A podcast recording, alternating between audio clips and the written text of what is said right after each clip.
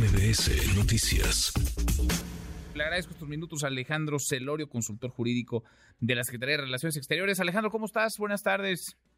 Buenas tardes desde Boston, Manuel. Gusto en saludarte. Saludos, saludos hasta allá. Muchas gracias. Eh, ¿Cómo les va? ¿Cómo les fue? ¿Y cómo le va a ir a México en esta eh, demanda, esta serie de esta serie de recursos eh, jurídicos legales que ha interpuesto nuestro país para poner el énfasis donde me parece es importante destacar. No es lo único, pero sí, vaya, no se entendería la violencia sin las armas y las armas principalmente llegan de manera ilegal desde los Estados Unidos. ¿Cómo va este litigio, Alejandro?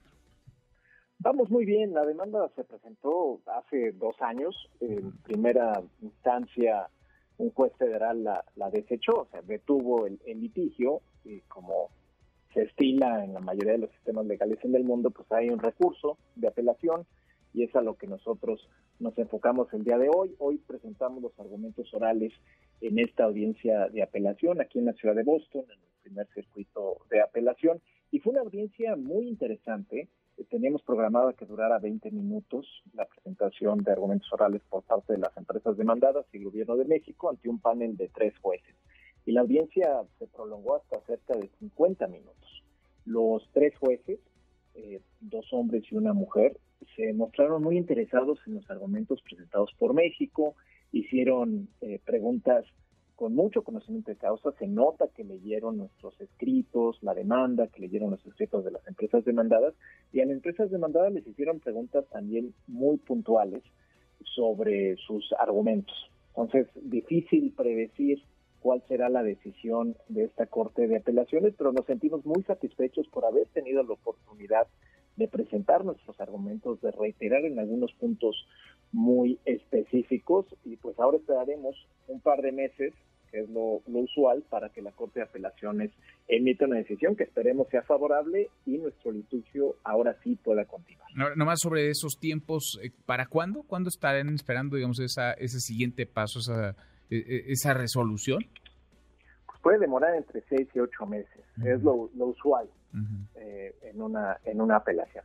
Ahora, ¿cómo se están defendiendo? Porque a final de cuentas, eh, las armadoras, eh, quienes comercializan dirán, bueno, pues sí, en efecto, eh, comercializamos, vendemos, lo hacemos en el marco legal de los Estados Unidos. ¿Qué es lo que México esgrime ahí como argumento, Alejandro? Es decir, ¿en dónde empieza la responsabilidad del Estado norteamericano y de las empresas que se dedican a este, a este negocio que, insisto, es lícito en Estados Unidos, pero genera muerte, violencia en nuestro país?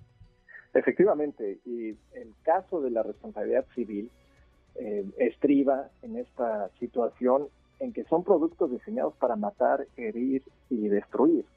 Y como son productos altamente regulados por su peligrosidad en sí su naturaleza, pues se espera un nivel de cuidado y de responsabilidad mucho más elevado que el que tienen otras industrias. O sea, están vendiendo armas. Entonces uno esperaría, y fue parte de la discusión en esta audiencia el día de hoy.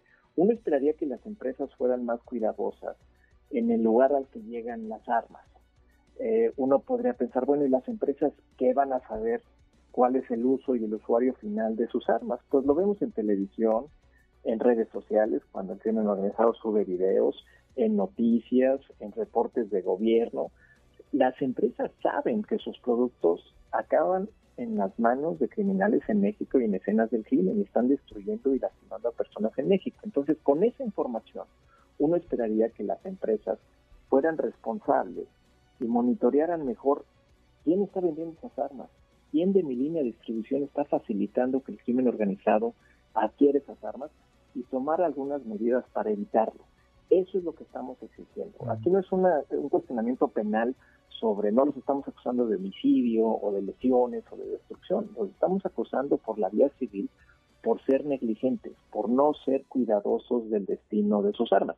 Y sí hay una expectativa legal de que estas empresas sean cuidadosas sobre el uso final que se da a su producto, porque lo están vendiendo legalmente sí, pero por su negligencia acaban en manos del crimen organizado. Sí, sí, sí, sin duda. Y hay un montón de responsables y de responsabilidades en el, en el camino. Pues sigamos platicando, Alejandro, y vamos paso a paso acompañando esta, esta demanda, este recurso, esta demanda del gobierno de México en contra de fabricantes de armas en los Estados Unidos. Son como 15 mil, ¿verdad? Millones de dólares los que está reclamando el gobierno de México, el gobierno mexicano, por estos daños ocasionados.